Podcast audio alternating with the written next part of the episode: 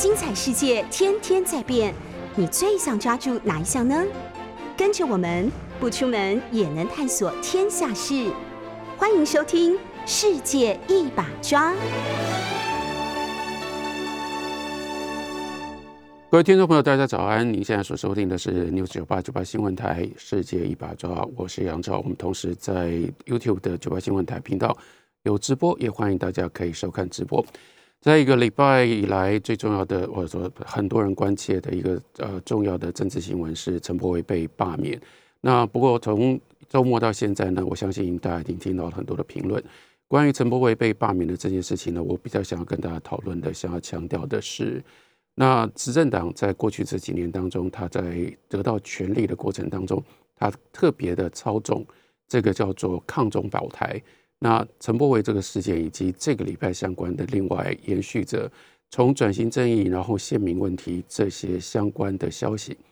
是不是应该让执政党好好的认认真的检讨一下，操作抗中保台是不是太过头了？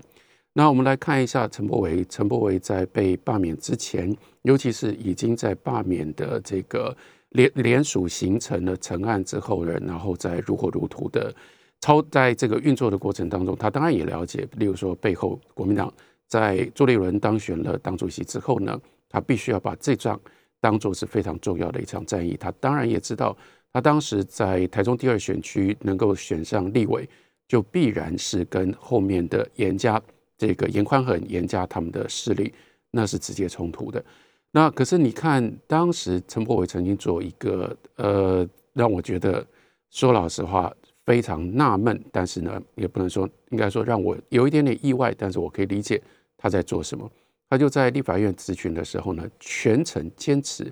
用台语咨询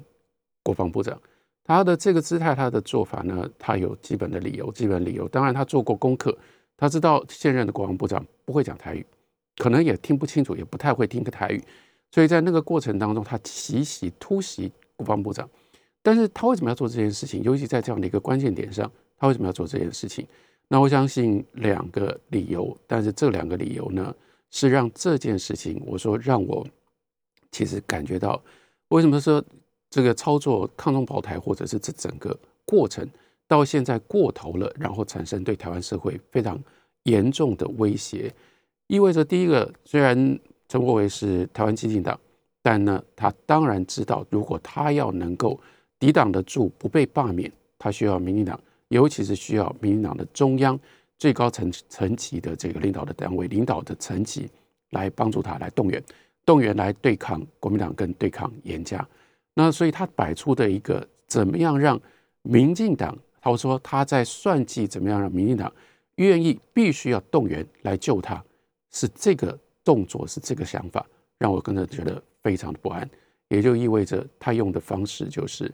他回到了一个非常非常老旧的，而且在今天的这样的一个环境底下，是对台湾有伤害的一种判断台湾人的方式。而且他认为，只要他用，只要他使出这一招，那他就能够号召，不管是在中二选区，尤其是在中二选区以外更广大的这种台派对他的支持。那我为什么说这是一个过去的概念？这个过去的概念有一段时间，尤其是在国民党跟民进党双方的实力大概差不多的时候，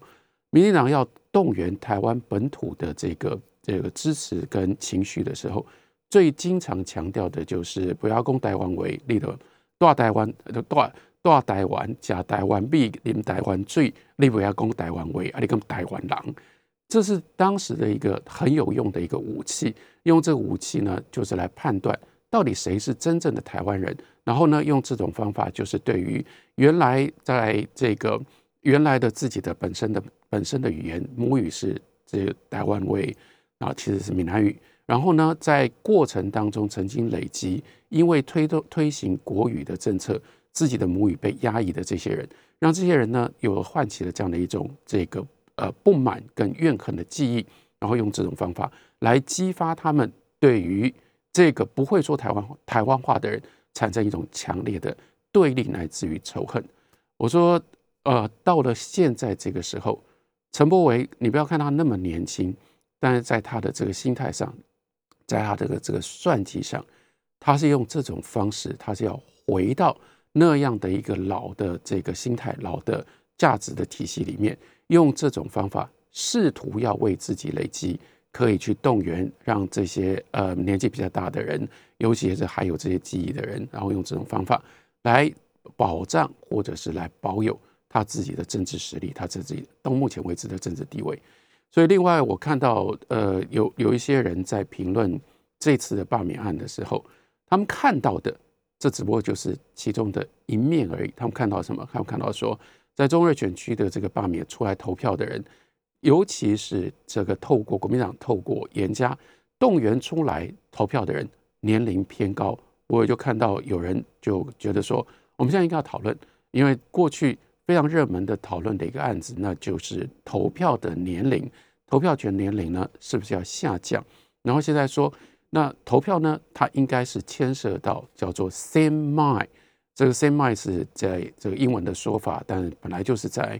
这个从英国、美国的这个自由民主的体体制的讨论当中，这是非常重要、关键的一个标准、一个概念。也就是说，一个人什么时候你给予他这个投票权，或者是说应该从反面来说，什么样的状态、什么样的人，我们不给予他剥夺他的投票权，那就是他没有办法。有一种冷静清楚的心灵，可以去判断他所得到的这些资讯，然后从他所判断的资讯当中决定，不管他是在这个呃选举候选人，或者是在公投当中，他决定他采取什么样态度立场，他投投下什么样的一票。那包括为什么 minors，也就是年纪还没到的人，我们不应该给他投票权，因为他的心智还没有成熟，没有到能够拥有这样的一种成熟的 same mind，清醒冷静。理性的这种判断的能力，所以我们你不给他投票权，因此也就有人看到了这个罢免的结果，不能接受陈柏惟被罢免的结果，那就提出了这个新的论题。这个问题其实是值得讨论的，因为我们真的就是面对这样的一个新的状况。只不过这个讨论仍然，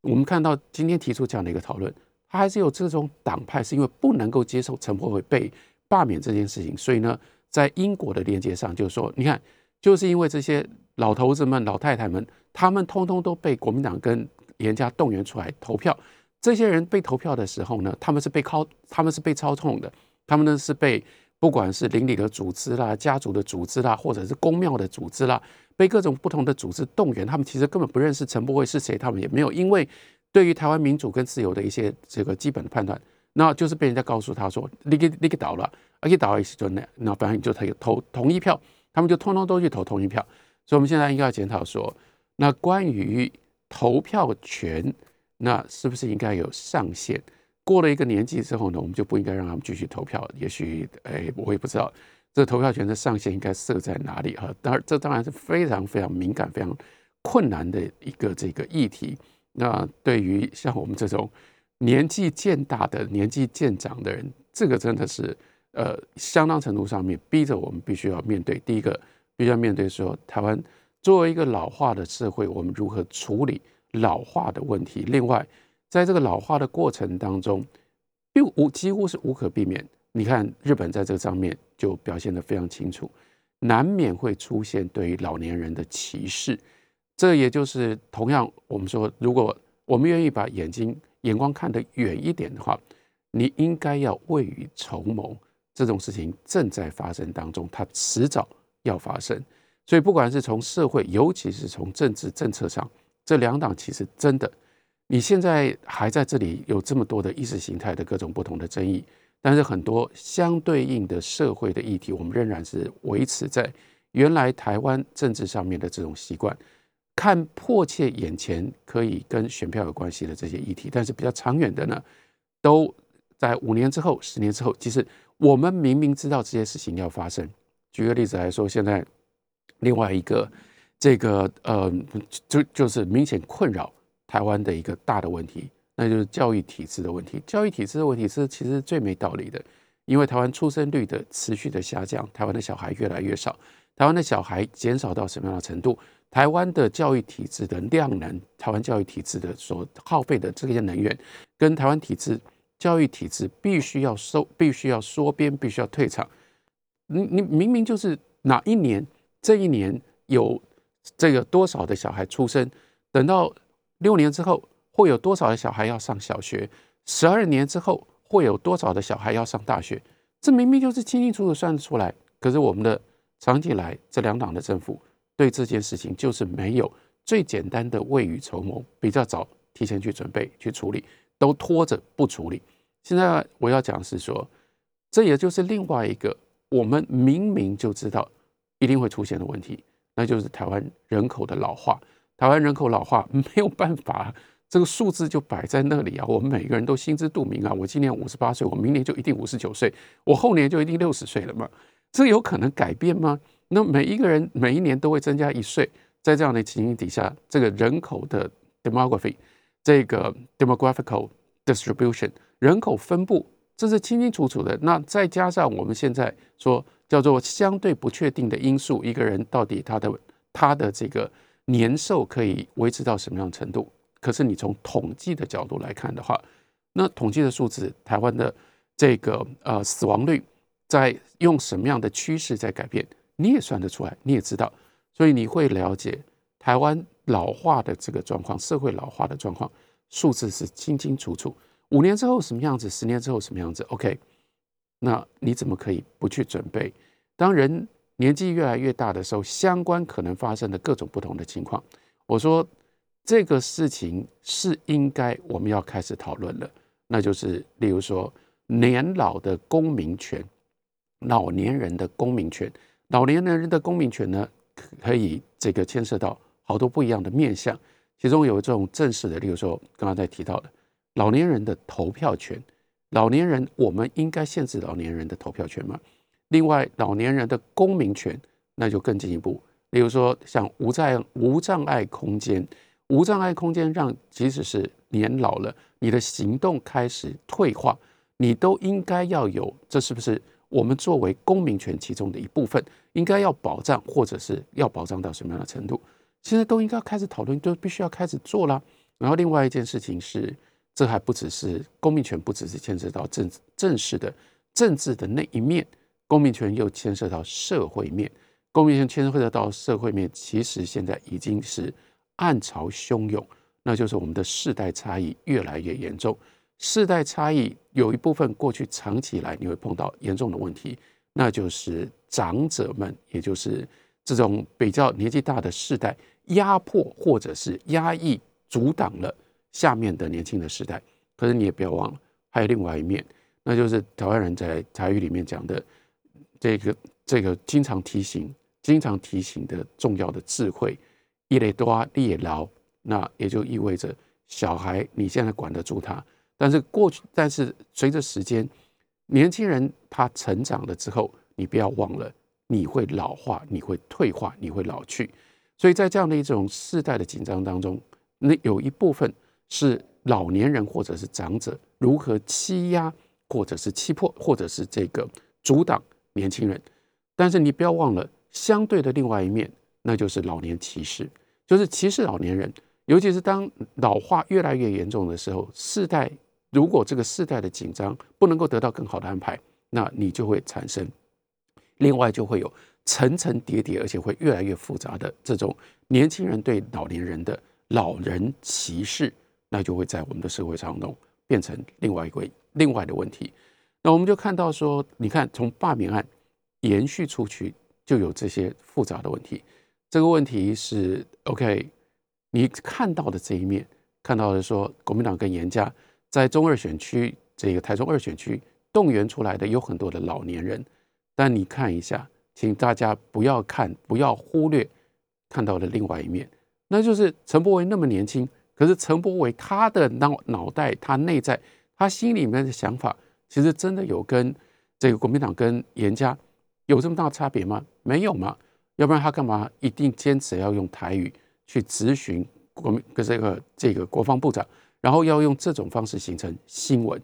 他就是要动员这种还有对于国语的仇视敌意，然后呢是用语言来作为本土化非常重要的划分的这群这群相对年纪比较大的人，希望这一群人呢能够站在他后面。来挺他，然后来帮助他。那但是也就在这上头，让我对于陈伯维，就是说这整件事情对于台湾所产生的影响。你看，好不容易，其实在这一段时间当中，我们希望我们可以有一种新的台湾意识。新的台湾意识，它必然要是一个包容的台湾的意识。可是，在这几年当中，尤其是一六二零一六年，民进党第二次这个执政政党轮替之后，越来越严重的这个抗中保台的操作，这个抗中保台的操作呢，尤其是在保台，OK，其实是两这个一体两面了。那他的这个基本的做法都是用排除法，排除法就是在明明明在台湾的这个社会当中，就刻意的去区分。哪一些人没有资格当台湾人？然后呢，用这种方法设定了各式各样的标准，这样的标准一一的被记被记出来，这才是对台湾社会现在的一个很重大的威胁。这个威胁就是那激化在台湾这样的一个社会当中的各种不同的区分区别，而不是想办法让这个社会本来就有着不一样的身份、不一样的来历、不一样的记忆的人。能够融合在一起，你不需要变成同样的人，但是你要彼此互相尊重，彼此互相宽容，然后呢，可以各自都有自己的自在的生活的方式，而能够在台湾创建出这样的一个特殊的环境。这本来是第一，我们认为在台湾推动民主跟自由的时候，我们所追求的理想。第二件事情，有一段时间，我们不也就用这种方法，我们在这个这个很自豪的。在凸显台湾的特性嘛，包括在那个时代，两岸关系还比较和缓，最和缓的时候，不也正就是因为台湾的这样的一种特分特殊的气氛，台湾的这样的一种特性，因而吸引了这么多这个大陆的朋友，尤其是当时开放自由行的时候，在嗯二零一六年之前，即使是二零一六年之后，大概还维系维系了一两年，我大概可以把它定在到二零一八年之前。你看，为什么那个时候有这么多的大陆观光客？而且那个时候大家还记得，大陆观光客来到台湾，非常明显的分成两种人，一种呢是跟团的，因为跟团呢，因为他们跟团，他们说老实话，他们没办法真正去体会台湾社会的气氛，台湾社会的那种美好，所以他们会看到说，哎呀，台北破破旧旧的，没有上海那么新，高楼也没有没有上海那么高，然后去到了日月潭，日月潭好小哦，这哪是一个？这哪是一个？这不是大山大水，那这是小鼻子小眼睛的小山水。这种人，他们来了台湾，回到大陆，他们不会觉得台湾多么了不起。可是你要记得啊，当时多少大陆的自由行的这些人，这些朋友们，他们为什么自由行来？他们就是不要跟团，然后他们自由行，几乎百分之九十的自由行来到台湾的人都爱上了台湾，因为台湾当时就是非常非常清楚的显现出来。他们去到了台北市政府，吓了一大跳。那里面没有警卫，没有人检查你的，没有人检查你的证件。你高兴进去你就进去，你高兴出来你就出来，没人理你啊！这是大官府哎，这是这个市政府，市政府就可以这样子进去出来。然后他们看到，他们感受到台湾人民爱讲什么讲什么，然后在旅馆里面看到台湾的政论节目，该高兴讲什么，然后可以用这种方式，这个彼此互相。吵架，彼此互相辩论，讲政治。他们在台湾的街道上面所感觉到人的那种善意，他们看到台湾垃圾不落地的这样的一种干净清清洁，然后没有人刻意的去占其他人便宜，然后占公家便宜的这种生活的方式。所以那个最重要的关键字叫做自在。曾几何时，你看我们还都应该，我们曾经在那样时候，我们知道说，作为一个好不容易挣扎。能够脱出来、脱颖而出，能够建立自己的一个最基本的自尊的这样的一个国家、这样的一个地区，我们靠的就是什么？我们靠的就是我们让每一个人尽可能在这样的一个环境里面活得自在。也不过就才这么几年，那个时候我们觉得脸上有光。你看大陆的大陆的这个朋友，那几年大陆的朋友来到台湾，其实对我来讲，常常最尴尬、最麻烦的一件事情。所以我都一天到晚要碰到这些太爱台湾的大陆大陆人，然后他们看到的台湾，看到台湾，然后讲到台湾的任何的事情都是美好的。那我住在台湾，我对台湾的这种认识的理解，当然我有我的，我有我的深度，我有我的成绩，那是他们不会了解的。我当然会觉得说台湾不是完美的，台湾没有那么好啊。那有一阵子我会用这种方法，我会忍不住跟大陆的朋友提醒说啊，台湾有很多很多很多很多的问题。那后来都还要跟他们辩论，就变成快要吵起来，吵起来很怪。我是一个台湾人，但是呢，他们在说台湾有多好，我说台湾有多不好。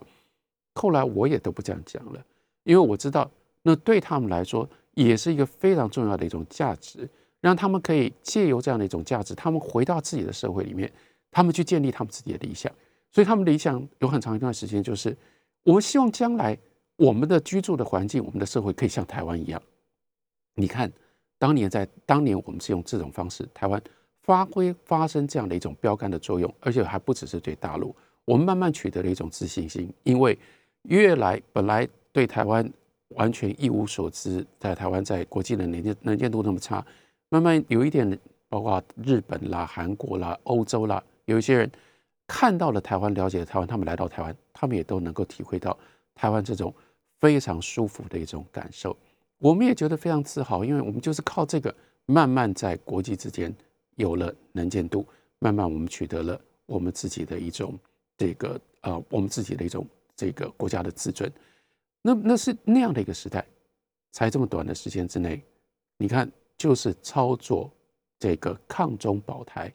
你就在自己的社会里面，你就不再强调我们每个人。你不管你是一个什么样的人，不管你讲什么样的语言，不管你有什么样的想法，不管你有什么样的，不管你有什么样的意见，你都可以在台湾过得好好的。现在越来越不是，现在有各种不同检查的方式，检查你会不会讲台语，检查你是不是跟中国有太过于密切的关系。所有的这些检查就区别开来，那好像就是说。如果你有这些性质，你就不配当台湾人。我们用这种方式在建立这样特别的社会了。九八新闻台世界一把抓，我是杨照。那今天跟大家讨论的，或者是希望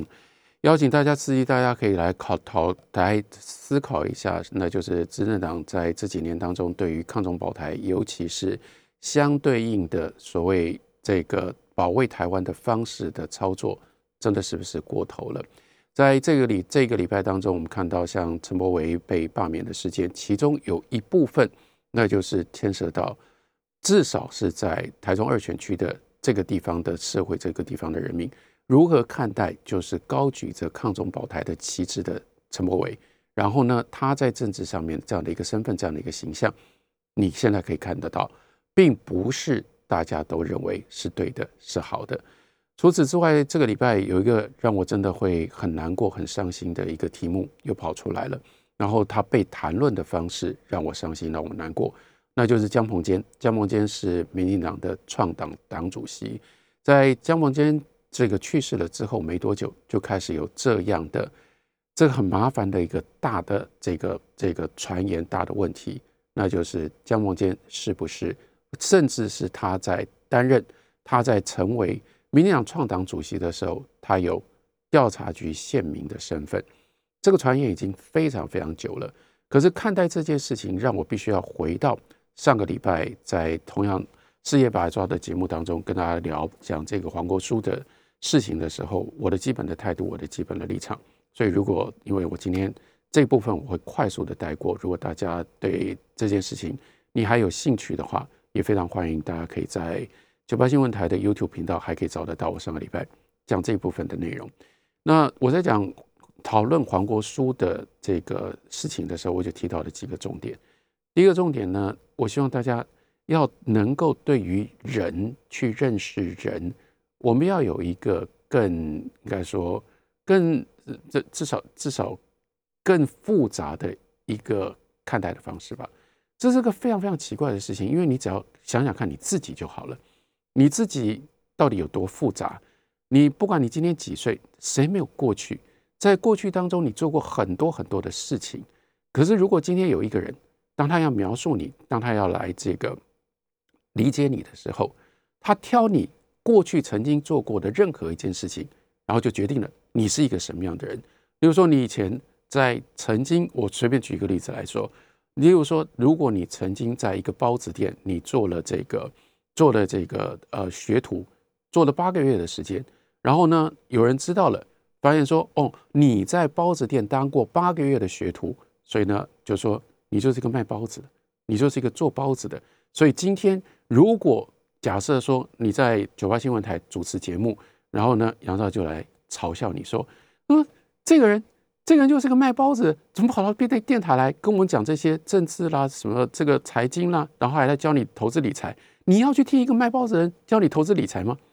如果我用这种方式讲这话，你觉得公平吗？或者，其实当我在讲说，在包子店里面当学徒，我脑袋里面是有非常非常明确的历史的人物的。例如说，如果有一个人，你知道他过去曾经在包子店当过了八个月的学徒，现在你看到他他写了一篇文章，他写这篇文章讲什么？他在讲什么叫做自由民主。然后呢，他讲自由民主，他讲海耶克，他在教你，他在告诉你说，海耶克写这个到奴役之路。在这个《倒影奴役之路》的这这本书里面，告诉我们说，民主自由重要到什么样的程度？重要到民主自由，民主自由重要到一个人的最基本的价值是要靠，如果没有民主自由，一个人就没有办法发挥，就没有办法知道自己到底是谁。的确，他他就写了这样一篇文章。那这个时候，如果你是反对他的人，或者是如果是那个时代的这种言论检查的反对。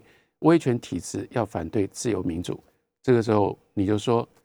你们在读的这篇文章是一个卖包子做包子人写的，一个卖包子做包子人跟你讲自由民主，结果你要听得进去，你还要相信，你们不都是傻蛋吗？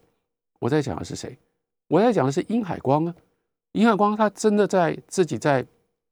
这个念中学的时候，中学没有念完，然后呢就被他的的当时他的伯父就规定认为。他会逃学，然后呢，成绩太烂，就把他送到包子店里面去做了八个月的学徒。可是后来的殷海光跟他干过这个八个月的包子店的学徒，这中间的关系到底是什么？我请问大家，当我们，例如说我要了了解殷海光，或者当我要来判断殷海光有没有资格，或者是殷海光到底用什么样的身份，用什么样的学识来讲，来写这篇文章，然后我要如何读这篇文章？这八个月的包子店的经历重要吗？我是不是应该要把这八个月的包子店的经历放在他更庞大的这样的一个人生的经历，然后再加以衡量？我不能够用他八个月，他这这是个事实，他当过八个月的这个包子店的学徒，就来概括他这个人的一生。我希望大家在面对所有这些过去的事情的时候，你都要必须要用这种方式来看待。可是很不幸的是，这么简单的一个基本的尝试，包括。回到你自己的人生，回到你自己的身上，你不，你绝对不愿意任何人用这种方式对待你。可是我们现在就是如此粗暴的，只要牵涉到公众人物，牵涉到这些历史的人物，我们竟然可以就为了党派上面的立场的需要，或者是立场的这个态度，我们就可以用这种方式。比如说黄国书，你还是我不是特别讲说，你看柯建明就会觉得说，哎呀，黄国书做一个立委，他也做了这么多的事情，但是呢。他就是在大学时代曾经干过，他自己承认了，他曾经干过这个写过报告，当过调调查局县民。在这个状况底下，这件事情就决定了他一个人。我们不要真的不应该用这种方式来认识人，这是他的行为，不应该变成他的身份，不应该变成决定他这个人的资格。他曾经有过这个行为，我们就承认，我们就同意，不是应该说，我们就我们就弄清楚，一个人曾经有这样的行为。但是我们也同样知道说，第一，他不会只有这样的一个行为；第二，他做这样的行为，那是一个在这个什么样的环境底下，是在一个什么样的这个这个情境底下，他所做的什么样的一个决定。另所以也就意味着，面对这样的事情，包括像江梦坚，或者甚至是啊，也许真的就是操作过度了。你看，甚至就牵连到这个当年的美丽岛辩护律师，牵连到。因为从江梦坚就牵连到跟他有同样的这个党外资历，出身是来自于这个美丽岛事件的辩护律师尤清啦、谢长廷啦，当然这中间还有陈水扁等等这些人。那这些人他们在当时到底是不是就是为什么他们会去，或者为什么他们可以被接受去当美丽岛被告的这些被告的这个辩护律师？他们是不是另有背景，或者他们是不是另外有另外有一些隐情？是的，我们应该要去追查。如果有可能的话，第一，我们应该要去努力追查这些历史的真相到底是什么。但是一一来要非常非常小心，这种真相不能够随便判断。这种真相，第一个绝对不能够透过这个传言，即使是这个传言的人，他有什么样的背景，他有什么样的资格，等一下我会再跟大家讲一些故事。然后你绝对不能够，因为他讲了，所以我们就相信他讲的就是事实。第二，甚至你不能够就是那么样天真的，上个礼拜跟大家讲过，不能那么样天真的就依靠说，哦，现在我们出现了一个文件。尤其是一个官方的文件，这个官方的文件提到的这件事情，我们就把它视之为就是真实的。包括很简单一件事情啊，例如说调查局过去曾经有过调查局经验，真正知道调查局内幕的人、内部的这个运作人都知道嘛。调查局一个很麻烦的一个黑一个黑箱，这个黑箱牵涉到经费上的运用，那就是县民费。调查局会给县民费，调查局给县民费呢？这些县民费是必须要报销，可是他不可能用正常的。你想也知道，这里面必须要牵涉到很多的秘密。他，你一定你不可能在这个报销的时候用这种一般公家机关的这个程序来公开的报销。所以这个时候，调查局在县民报县民费的报销的时候，他就必须要依赖调查员，他是透过调查员。当时绝对不可能说：“哎呀，你给我你的账号啊，然后我呢，这个公开的转，我转账给你啊，不可能嘛。”所以钱一定是要透过调查员。那调查员他单线的去面对这些县民，比如说这个调查员，我们随便随便举一个例子，大家也都可以了解。这个调查员呢，他有拉出去的线，这个线他拉出了三十条线，这三十条线里面呢，有二十个县民是要付县民费的。那这个时候。就是这一笔二十个人的县民费都要交到这个调查员的手里，才由他一个一笔一笔的去交给所有的这些县民。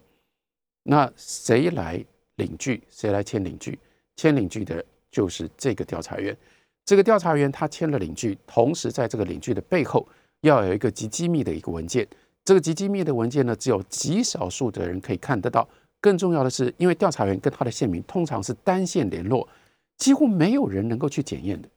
所以一个调查员要去领钱的时候，他就要列出这三十个人或者至少这二十个县民的名单，然后这这些县民各自是谁，所以那他每个月领多少钱？调查员从调查局的这个从国库里面把这笔钱收了之后，拿来的时候分给这三二十个人。但我请问你，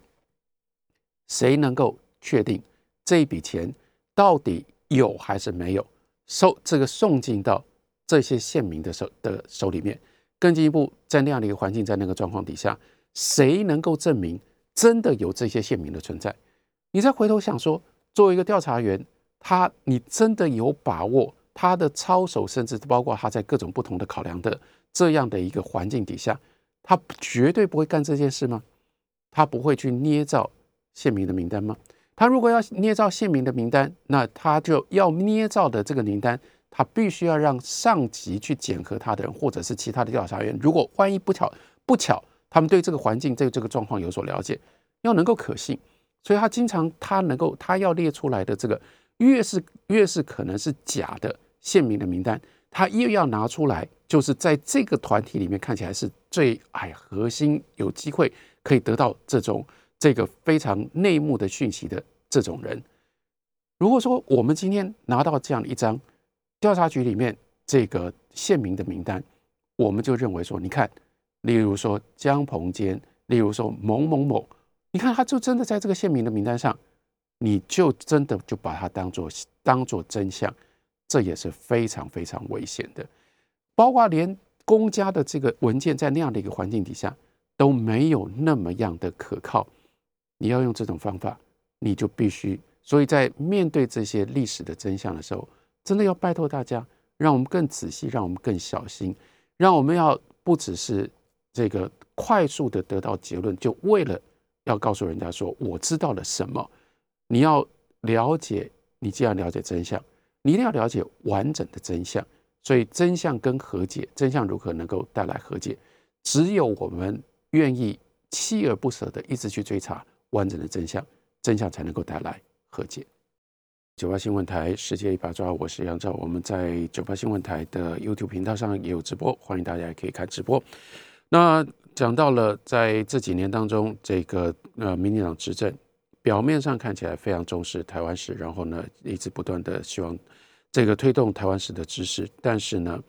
很关键的一件事情是，这就是因为跟着政权，尤其是政权的权利有关系。那为了要保护政政权，所以在推动这样的一个政策的时候，其实看待台湾历史的方式是让人非常不安的。那在看待台湾历史的时候，我最重要，我希望提醒大家的，那就是台湾的历史有多么样的复杂。那我们在那样的，如果你要今天要你要真的了解历史，尤其在历史当中追查真相，请大家一定要记得，你要追查的是尽可能完整的真相。这就是为什么我一再的强调对比对照，当时南非曼德拉跟这个图图主教他们所设立、他们所定定的。叫真相与和解委员会，跟我们今天在台湾，哎呀不可一世，然后感觉上权力好大的转型正义委员会，这中间的差异在哪里？中间的差异就是你追查真相，你的态度是什么？对于曼德拉跟图图主教来说，他们真的是在南非那样的一个可怕的历史之后，他们要追查真相，是为了要达成和解。追查真相怎么样能够达成和解，而不是造成报复跟仇恨？真真相，你唯有真的就是很努力的去追，去还原完整的一个真相，尽可能完整的一个真相。所谓尽可能完整的一个真相，那就是你不是只是去告诉我们说什么样的人他在什么样时候他有做什么样的事情，我们不能够，我们当然不能够推翻，不能够否定一个人在那样的一个时机，在那样的一个时刻，他曾经做了一件事情。你把这些事情都应该要，都应该要，都应该要先出来，都应该要公开，这是对的。可是你不要忘了，你就不应该停留在这里。你停留在这里，你当你把这个行为，当你把这个行为揭露了之后，你还告诉我们说，那是到底在一个什么样的环境底下，这个人他的行为放在那样的一个环境的脉络底下，它代表的是一个什么样的意义？还有，你要非常非常小心。就像我刚刚讲，殷海光。干过八个月的包子店的学徒，这件事情不能够定义，不能够决定这个殷海光是一个什么样的人嘛？所以，任何他曾经做过的行为，跟他作为一个人的身份跟他的资格，我们仍然是必须要区别开来的。你只有用这样的一种态度，一直不断的努力的去追求真相，才能够带来和解。但倒过来，我们今天在操作转型正义的时候，我们操作的方法是什么？我们操作的方法是，我要追查到你曾经干过这件事情，然后你包括转型正义委员会里面有很多都是法律人，都是律师，所以他们又是好像是从法律的角度来，其实在割裂历史，因为法律要看的是说你确切有做的这件事情，那你做的这件事情，法律不会去管你到底是谁，法律只管说你做的这件事情，所应该给你什么样的惩罚。所以这个是罪与罚之间的直接的关系。如果这是来自于这种罪罚之之间的直接的关系，它就很麻烦，因为这就是一个其实是非常狭窄的，进而是扭曲的一种正义。只要你干过这件事情，OK，你干过调查局的县民，所以呢，调查局的县民，你干过调查局的县民，这个行为本身就应该要被惩罚。为什么说这是一个狭隘的？狭窄的这个正义的观念呢？因为这样的一种正义的观念，他完全不顾，例如说，在不同的时代，在不同的情境底下，当调查局县民应该要有不一样的意义，也当然会有不一样的意义。另外一件事情就是，你用这种方式去追查，到后来，哎，我们也就不得不说，我们现在不就在面临这样的一个状况吗？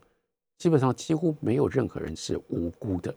只要走过那样的一个时代，包括现在有一些就是说叫做很绿的人，那这个现在对于民进党政府啦，对于这个整个政权，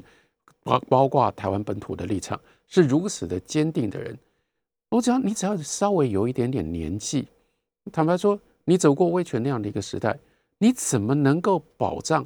你怎么能够保证？你自己从来没有做过跟威权配合的那样，在那样的一个时代，因为任何的理由跟威权配合的这样的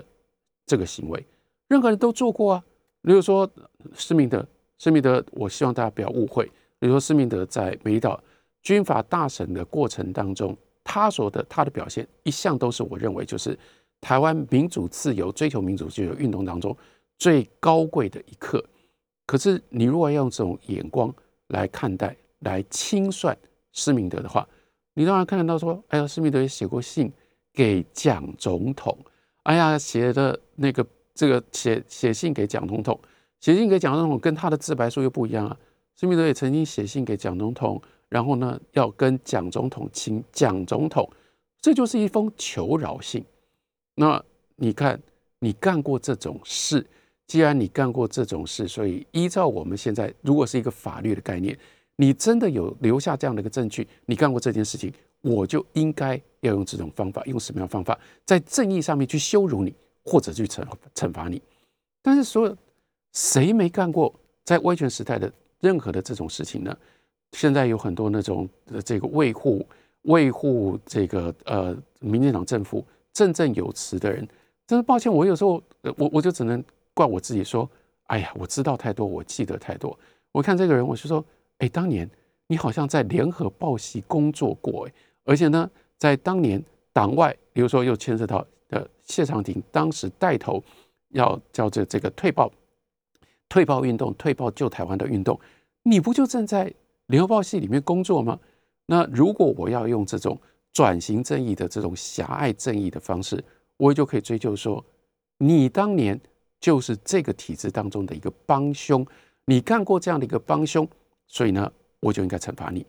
我们真的可以，或者说我们真的想要用这种方法来看待台湾的历史，这样我们就可以追查，我们就可以了解台湾的历史吗？当然不是嘛。我们看待台湾的历史，这个基本的原则一定要把握，那就是我们不否定，我们当然不掩饰任何一个人曾经过去曾经做过的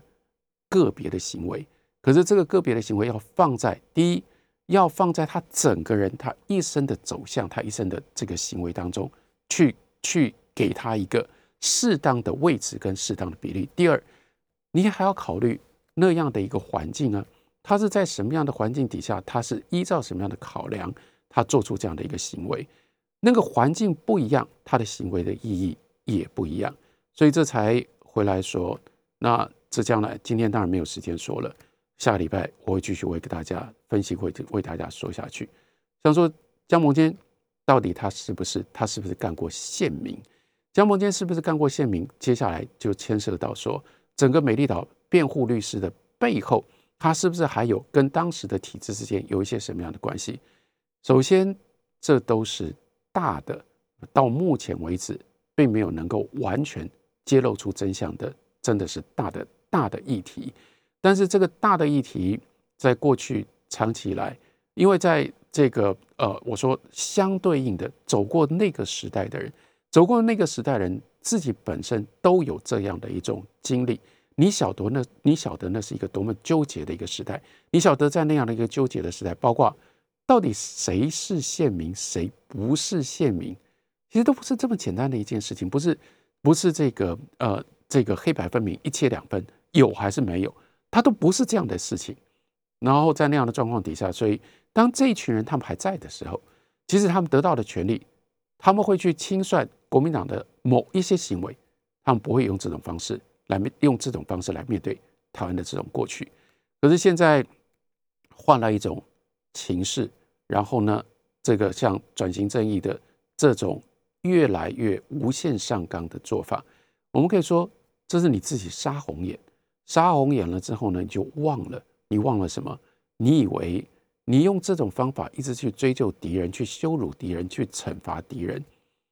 可以给你自己带来最好的在政治权利上面最大的好处。你忘了一件事，你忘了这些事情它是会有后遗症的。今天我们所看到的就是这个后遗症，那就是这个后遗症就是你要你要这个甩泥巴。甩甩泥巴甩到别人的身上，你并不可能。你第一，这个泥巴一甩出去，它不见得一定能够像你以为的这么准确，只打到你要打的人。啊，泥水事件会喷到另外的人。第二个，你不要忘了，最后被喷到的一些人，他们有的时候，当他们用这种方式反应的时候，他会倒过来，对于你今天政治权力的最重要的一个来源，你怎么可能用不用管民进党？你怎么可能不用管党外的过去？你用这种方式清算自己的过去，这个时候你本来面对敌人的这种方法，就回过头来被检验你自己，你自己真的经得起考验吗？这就是一个绝大的问题了。我们下礼拜同一时间再会。